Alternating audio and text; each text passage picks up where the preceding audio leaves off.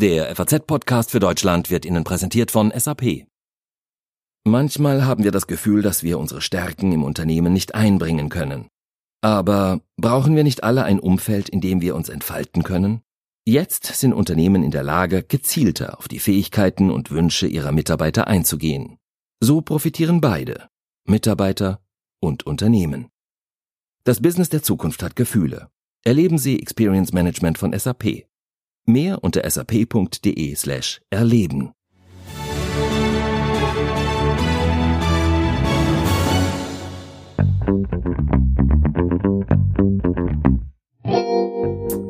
Fake News und Verschwörungstheorien sind im Netz schon lange ein großes Problem. Doch jetzt in der Corona-Krise bekommt dieses Problem eine völlig neue Dimension. Soziale Netzwerke und Messenger-Dienste werden im Moment geradezu überflutet mit Falschmeldungen. Warum ist das ausgerechnet jetzt besonders gefährlich? Und was kann dagegen unternommen werden? Mit diesem Thema wollen wir im FAZ-Podcast für Deutschland in die neue Woche starten. Ich spreche unter anderem mit dem SPD-Gesundheitsexperten Karl Lauterbach. Heute ist Montag, der 23. März und mein Name ist Sandra Klüber. Hallo. Je dramatischer sich das Coronavirus in Deutschland ausbreitet, desto häufiger tauchen auch gefühlt Falschmeldungen und Verschwörungstheorien rund um die Pandemie auf. Covid-19 ist ein waffenfähiger Krankheitserreger, der aus einer biologischen Forschungseinrichtung in China entwichen ist. Ein wichtiger Ratschlag von japanischen Ärzten. Trinken Sie alle 15 Minuten Wasser. Die Flüssigkeit leitet das Coronavirus durch die Speiseröhre in den Magen. Die Magensäure tötet dann das gesamte Virus ab. Ich weiß aus zuverlässiger Quelle, dass die Supermärkte bald schließen. Gebt diese Information unbedingt an Freunde und Bekannte weiter. Das alles sind Falschmeldungen. Doch sie alle haben das Potenzial, Menschen extrem zu verunsichern und die tatsächliche Lage falsch darzustellen. In der aktuellen Krisensituation herrscht eine absolut unübersichtliche Nachrichtenlage. Aus aller Welt gibt es fast minütlich Neuigkeiten rund um das Coronavirus. Da den Überblick zu behalten, das ist fast unmöglich. Außerdem gibt es wahnsinnig viele offene Fragen, auf die sich viele eine schnelle und einfache Antwort wünschen. Aber die gibt es oft nicht, weil Wissenschaftler, Politiker und Mediziner auch einer völlig neuen Situation gegenüberstehen. Klar, dass Fake News und Verschwörungstheorien im Moment also Hochkonjunktur haben. Wie gefährlich ist das in der aktuellen Lage? Darüber will ich jetzt mit André Wolf sprechen. Mit seinem Verein Mimikama kämpft er seit fast zehn Jahren gegen Falschmeldungen im Internet. Hallo, Herr Wolf. Ich grüße Sie, hallo. Ja, vielen Dank, dass Sie sich Zeit für uns nehmen. Sie haben wahrscheinlich im Moment extrem viel zu tun, oder? Tatsächlich, wir haben das einmal ausgewertet aus der letzten Woche. Wir haben das Vierfache an Arbeitsaufkommen wie zu normalen Tagen oder zu normalen Wochen. Das heißt, wir sind wirklich 17 bis 20 Stunden am Tag auch mit dem Thema beschäftigt, weil wirklich so viele Menschen Anfragen an uns haben, weil auch so viele Wissenslücken da sind, die leider fälschlicherweise mit Falschmeldungen auch geschlossen werden. Können Sie noch mal kurz erklären, wie Ihre Arbeit genau aussieht? Wir haben ein ganz bestimmtes Arbeitssystem bei uns. Das heißt, wir nehmen Nutzerinnen und Nutzeranfragen entgegen. Wir können nicht schlichtweg das ganze Internet nach, nach Falschmeldungen monitoren, sondern wir fahren die Philosophie, dass man uns Anfragen sendet. Diese Anfragen schauen wir an. Äh, entweder beantworten wir sie direkt, weil wir die Antwort schon kennen mit Hilfe eines Artikels, oder wir starten daraufhin eine Recherche, sodass wir daraufhin einen Artikel veröffentlichen können. Sie haben gerade schon gesagt, Sie haben im Moment viermal so viele Anfragen wie sonst. Wie erklären Sie sich das? Das ist ziemlich eindeutig. Also wir kennen das aus Zeiten, wenn, wenn irgendwo globale Phänomene auftreten oder Terroranschläge, Amokläufe, dass im Fahrwasser der seriösen Mitteilungen oder seriösen Informationen sich auch immer Falschmeldungen tummeln. Jetzt beim Coronavirus haben wir das Problem, dass es sich nicht nur um ein punktuelles Auftreten handelt, was wieder abklingt, sondern um einen Dauerzustand. Das heißt, wir sind wirklich schon über eine Woche dabei. In Wirklichkeit haben wir schon eine dritte Welle von Falschmeldungen äh, zu diesem Thema. Sprich, die erste Welle gab es im, im, Februar, als das Virus überhaupt weltweit bekannt wurde. Dann kam eine zweite äh, Falschmeldungswelle, als das Virus in Europa aufgetaucht ist. Und seitdem wir wirklich in Deutschland und auch Österreich mit den Maßnahmen zu kämpfen haben oder auch die, generell die Maßnahmen zur Eindämmung da sind, gibt es die dritte Welle und die hält im Moment noch an. Worüber verbreiten sich denn im Moment die meisten Corona-Fake News? Über welche Kanäle? Wir haben tatsächlich zwei große Kanäle ausfindig gemacht. Einmal den geschlossenen Kanal WhatsApp selbst als, als Messenger. Das heißt, Menschen leiten sich über WhatsApp Falschmeldungen weiter oder generell Warnungen weiter, häufig auch Sprachnachrichten. Demgegenüber steht natürlich diese offene Plattform Facebook immer noch, wo häufig Links und, und, und, und, und äh, äh, Webseiten weitergeteilt werden, die auch Falschmeldungen beinhalten. Wir müssen hier die Charakteristika der beiden äh, Medien anschauen, nämlich WhatsApp als geschlossenes Medium äh, hat immer einen gewissen Vertrauensvorsprung. Das heißt, ich kenne den Absender, ich kann diese Person einordnen, ich höre die Stimme beim Lesen und ich vertraue dieser Person. Dann neigt man natürlich schneller dazu, eine Falschmeldung weiterzuleiten, weil man sie für schnell für vertrauenswürdig hält. Demgegenüber steht natürlich Facebook als offene Plattform, wo man schnell viele Menschen erreichen kann, die aber nicht so vertrauenswürdig in dem Moment sind. Das heißt, ich kenne den Absender nicht unbedingt und habe schon eine gewisse Grundskepsis. Dafür kann man natürlich im Gießkannenprinzip wesentlich einfacher auf Facebook Falschmeldungen streuen. Mhm. Das heißt, gerade die weitergeleiteten Meldungen über Messenger-Dienste wie WhatsApp sind besonders gefährlich, weil man ein bestimmtes Grundvertrauen natürlich in den Absender hat. Das ist völlig richtig. Zum anderen steht neben dem Grundvertrauen auch das Problem der, der Korrekturmaßnahmen. Es ist sehr schwer bei WhatsApp zu schauen, wie viele Falschmeldungen unterwegs sind und man kann von außen nicht da sagen, dass das eine Falschmeldung ist. Das heißt, die Kommunikation findet im, in den meisten Fällen zwischen zwei Personen statt und wenn eine der beiden Personen die, den Inhalt nicht als Falschmeldung erkennt, gibt es halt keine dritte Instanz, die dort einwirken kann und darauf hinweisen kann, du Vorsicht, hier handelt es sich um eine Falschmeldung. Das macht es so problematisch auf WhatsApp und deswegen kann man so schwer eingreifen dort. Haben Sie denn konkrete Beispiele, aus welchen Bereichen besonders viele Fake News zum Thema Corona gerade kursieren? Also sind das vermeintlich medizinische Tipps oder Verschwörungstheorien, dass Regierungen uns bestimmte Informationen vorenthalten? Kann man da Beispiele nennen, was besonders häufige Fake News sind? Wir haben tatsächlich drei plus ein Feld ausmachen können, welche Arten von Falschmeldungen unterwegs sind. Das erste Feld äh, sind halt die, die äh, ist, ist auf Nutzerebene. Das heißt, Menschen schicken sich Kettenbriefe weiter, warnen sich, schicken sich äh, Sprachnachrichten weiter. Hier kann ich nur an den Klassiker äh, erinnern äh, zum Thema Ibuprofen, wo jemand behauptet hat, sie hätte eine Internmitteilung der Uni Wien, wo die Uni Wien selber sagen musste, das stimmt nicht, wir haben gar nichts dazu veröffentlicht. Äh, das ist so diese erste erste Ebene. Die zweite Ebene, die wir identifizieren konnten, äh, sind äh, Satiren und Trollmitteilungen. Man darf nicht vergessen, äh, dass es sehr viele Trollereien im Internet gibt, dass es Menschen gibt, die Spaß daran haben, andere in die Irre zu leiten, indem sie beispielsweise äh, bestehende Online-Artikel fälschen, den Quelltext verändern, so dass es aussieht, als ob renommierte Zeitungen etwas veröffentlicht hätten, was aber letztendlich gar nicht stimmt. Und das wird dann als Screenshot weitergeleitet. Was sind das denn für Menschen, die diese Falschmeldungen Meldungen in die Welt setzen? Das ist natürlich ganz schwer zu sagen. Äh, Gerade im Bereich Trollereien ist es halt so, die Trollerei ist ein Bestandteil der Internet-Popkultur.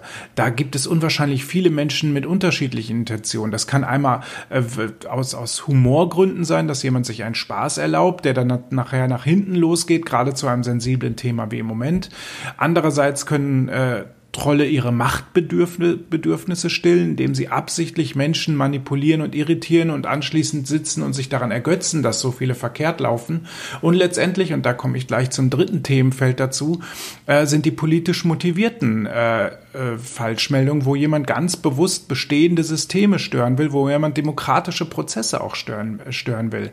So, und kurz noch zu dem vierten Feld, was wir ausmachen konnten. Das sind dann meist Cyberkriminelle, die die Gunst der Stunde nutzen wollen, die äh, Falschmeldungen verbreiten, Fake-Shops eröffnen, wo man äh, beispielsweise äh, Atemschutzmasken kaufen kann, die nie geliefert werden mhm. und das Geld ist weg und die Kreditkartendaten sind weg.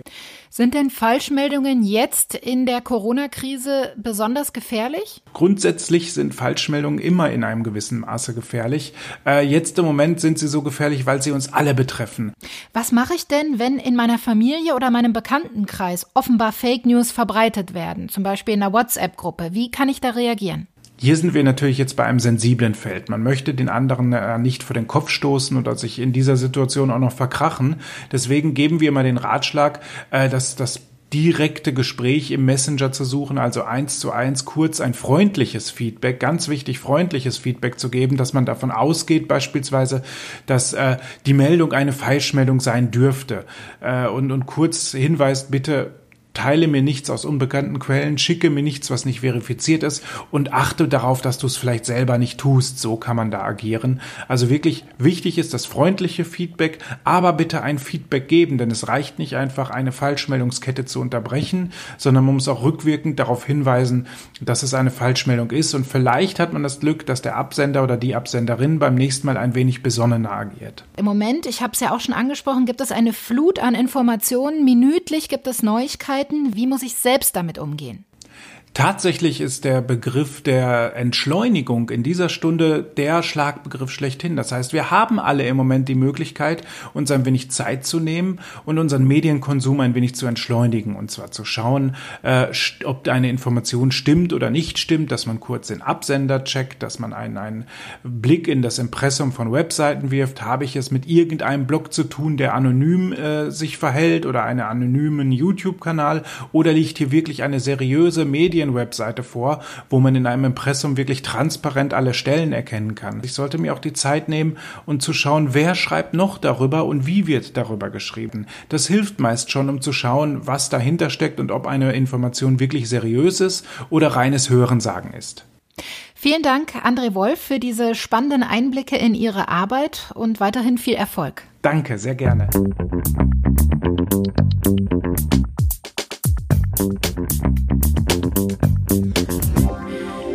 Gerade jetzt, wenn Menschen fast komplett sozial isoliert zu Hause sind, da werden Fake News zu einem noch größeren Problem. Der direkte Austausch über Themen, der fällt fast komplett weg, dafür boomt der Austausch im Netz. Auch in der Politik hat das Thema in den vergangenen Tagen deshalb wieder an Bedeutung gewonnen. Gesundheitsminister Jens Spahn und auch zum Beispiel die Weltgesundheitsorganisation, die haben zuletzt eindringlich vor Falschmeldungen zum Coronavirus gewarnt. Kann die Politik aber noch mehr machen, als nur zu warnen, so wie es in der vergangenen Woche der niedersächsische Innenminister Boris Pistorius vorgeschlagen hat? Darüber spreche ich jetzt mit dem Gesundheitsexperten der SPD, Karl Lauterbach. Er ist selbst Arzt und Epidemiologe. Hallo, Herr Lauterbach. Hallo, guten Tag. Ja, Ihr Parteikollege Boris Pistorius, der hat ja vorgeschlagen, die Verbreitung von Fake News unter Strafe zu stellen oder zumindest Bußgelder dafür zu verhängen. Was halten Sie denn von dieser Idee? Ich wäre da sehr vorsichtig, ganz grundsätzlich, weil alles, was wir jetzt nicht benötigen, ist eine breite Debatte um, sei ja mal, Uploadfilter, um also Fragen der Begrenzung der Freiheitsrechte im Internet und so weiter. Somit die Bekämpfung von Fake News muss durch Künstler, durch also Leute in der Szene passieren, durch uns, die wir uns sozusagen dahinter klemmen und glauben uns auszukennen und äh, durch alle Institutionen, die sozusagen glaubwürdig sind. Äh, Im Einzelfall kann ich mir was durchweg vorstellen, dass man den Vorschlag von Boris Pistorius aufgreift und einzelne Fälle verfolgt. Das müssen dann aber wirklich Fälle sein, die gravierend sind und wo es wirklich eine quasi kriminelle Absicht gibt. Also so eine große Debatte jetzt um Fake News und so weiter, das können wir nicht brauchen. Was braucht es denn stattdessen? Beziehungsweise braucht es Ihrer Meinung nach überhaupt einen gewissen Handlungsbedarf? Wie gefährlich sind Fake News in der aktuellen Situation? Sie sind besonders gefährlich. Also tatsächlich ist es die gefährlichste Zeit für Fake News, die wir je gehabt haben. Und zwar deshalb, weil eben viele nach jedem Strohhalm greifen. Viele wollen die gute Nachricht. Viele wollen hören, dass zum Beispiel das Virus nicht so gefährlich ist. Oder äh, viele wollen hören, dass da irgendein fremder Staat dahinter äh, steht. Viele wollen auch hören, dass sie vielleicht selbst nicht betroffen sein können, dass es bei den Menschen nicht so leicht, nicht so schwer verläuft und und und. Also man greift sozusagen entweder nach der guten Nachricht oder nach der Nachricht, die Vorurteile, die man sowieso schon hat, bestätigt. Meinetwegen, die Chinesen sind schuld oder Italiener sind schuld.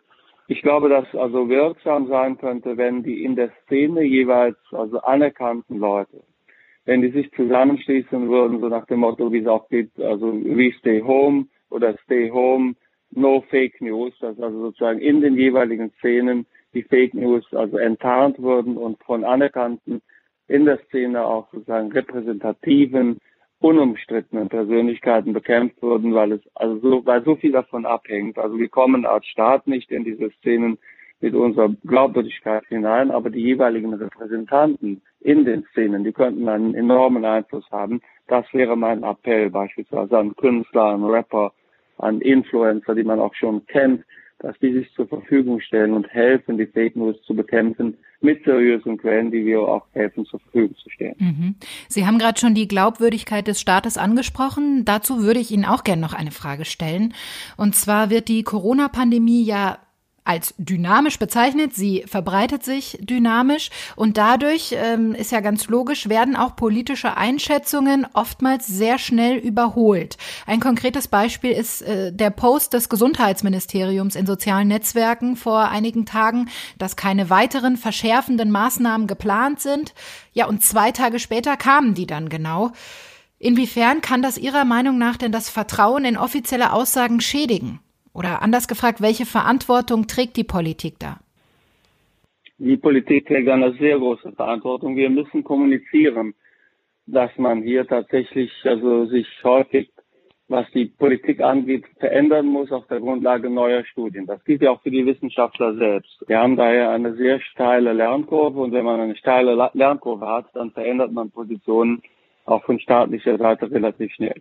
Ein Rat daher ist, dass man sich nicht festlegt, was in der nahen Zukunft kommen wird.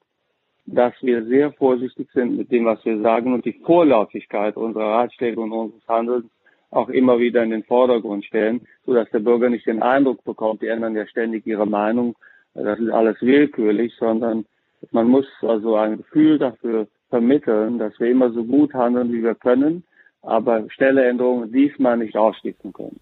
Mhm. Es gibt ja auch Fälle, in denen Fachleute, denen man eigentlich ein großes Vertrauen schenkt, auch abwegige Auffassungen vertreten in letzter Zeit. Als konkretes Beispiel ist da der ehemalige SPD-Bundestagsabgeordnete Wolfgang Wodak zu nennen. Der ist ja eigentlich ein renommierter Lungenfacharzt, vertritt aber in Internetvideos im Moment höchst fragwürdige Thesen. Er verharmlost zum Beispiel die Corona-Pandemie und sagt, das wäre alles übertrieben, die Maßnahmen, die im Moment ähm, getätigt werden. Was halten Sie davon? Also das halte ich für verantwortungslos. Ich bringe jetzt mal die gute Nachricht. Also Leute wie Wodak gibt es zum Glück im Moment sehr wenige. Also Ärzte, die sagen wir so eine Position vertreten, äh, sind rar, sehr rar. Und also Wodak, äh, Wolfgang Wodak, den ich früher sehr geschätzt habe, der hat sich hier völlig verrannt. Und das ist sehr verantwortungslos, weil tatsächlich das ist ja millionenfach zum Teil gesehen worden und das greift also so eine klassische Kombination auf von drei, also Teilen einer, sagen wir mal, äh, Verbreitung einer Fake News, die sehr gefährlich sind. Zum einen eine Verschwörungstheorie, also Virologen wie Drosten und so hätten einen Test entwickelt und würden sich jetzt sozusagen die Krankheit suchen, die für den Test geeignet ist, sozusagen eine klassische verschwörungstheoretische mhm. Idee dann eben die Idee, also ähm, die gute Nachricht ist, in Wirklichkeit ist das alles gar nicht so schlimm. Ich kann euch die gute Botschaft hier bringen. Ihr seid gar nicht so gefährdet, wie ihr also äh, denkt oder wie euch geweiß gemacht werden soll. Und dann eben der Hintergrund, also dass äh, die Dinge so wie sie wirklich sind verschwiegen werden, weil es auch um viel Geld wieder ging. Pharmaindustrie, Testindustrie und so weiter und so fort. Aber hier ist tatsächlich ein Grenzpunkt erreicht, wo man auch über strafrechtliche Maßnahmen also schon nachdenken kann. Ja, vielen Dank, Karl Lauterbach. Ich danke Ihnen sehr.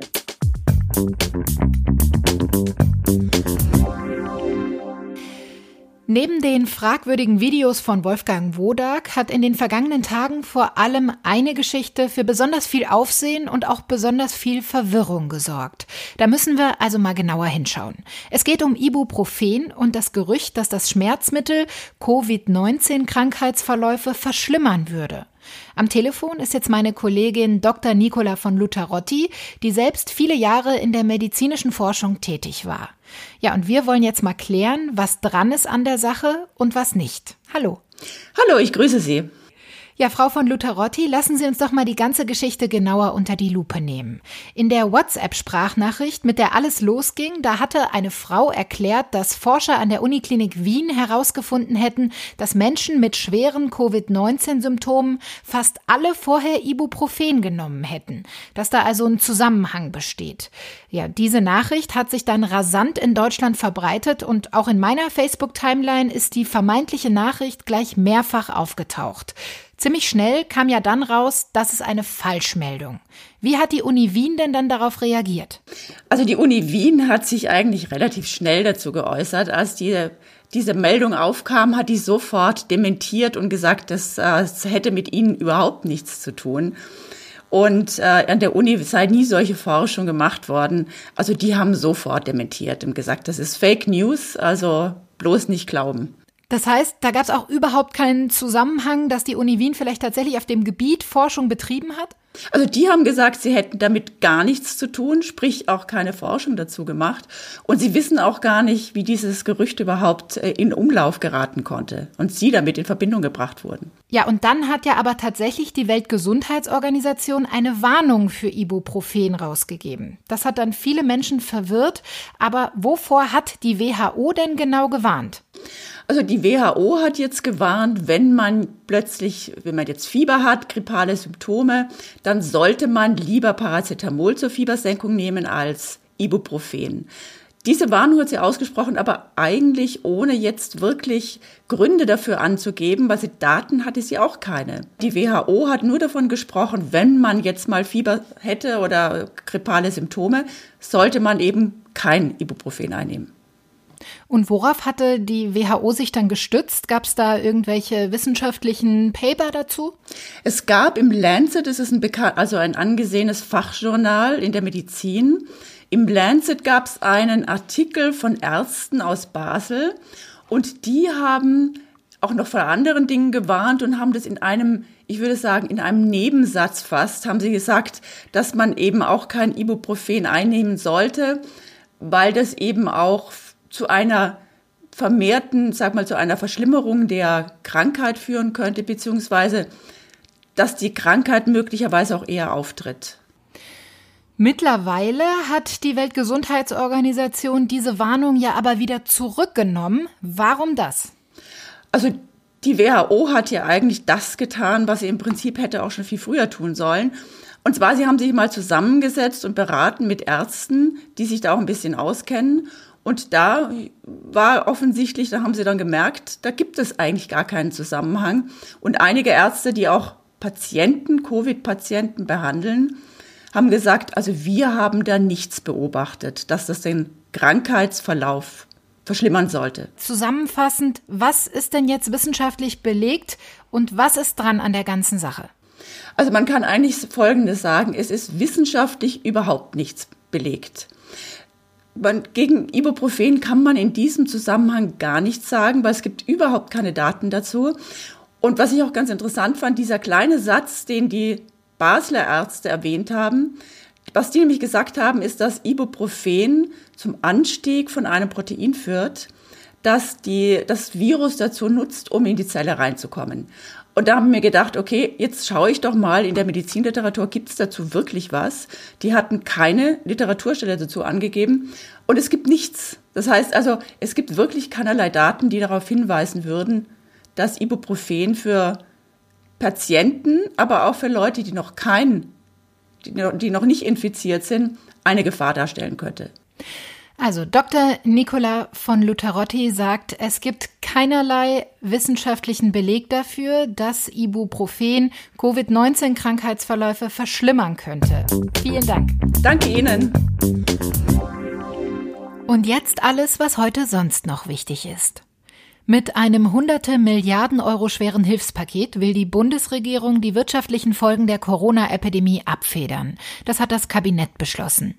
Bundeswirtschaftsminister Peter Altmaier und Finanzminister Olaf Scholz informierten heute Mittag in Berlin über die geplanten Hilfen.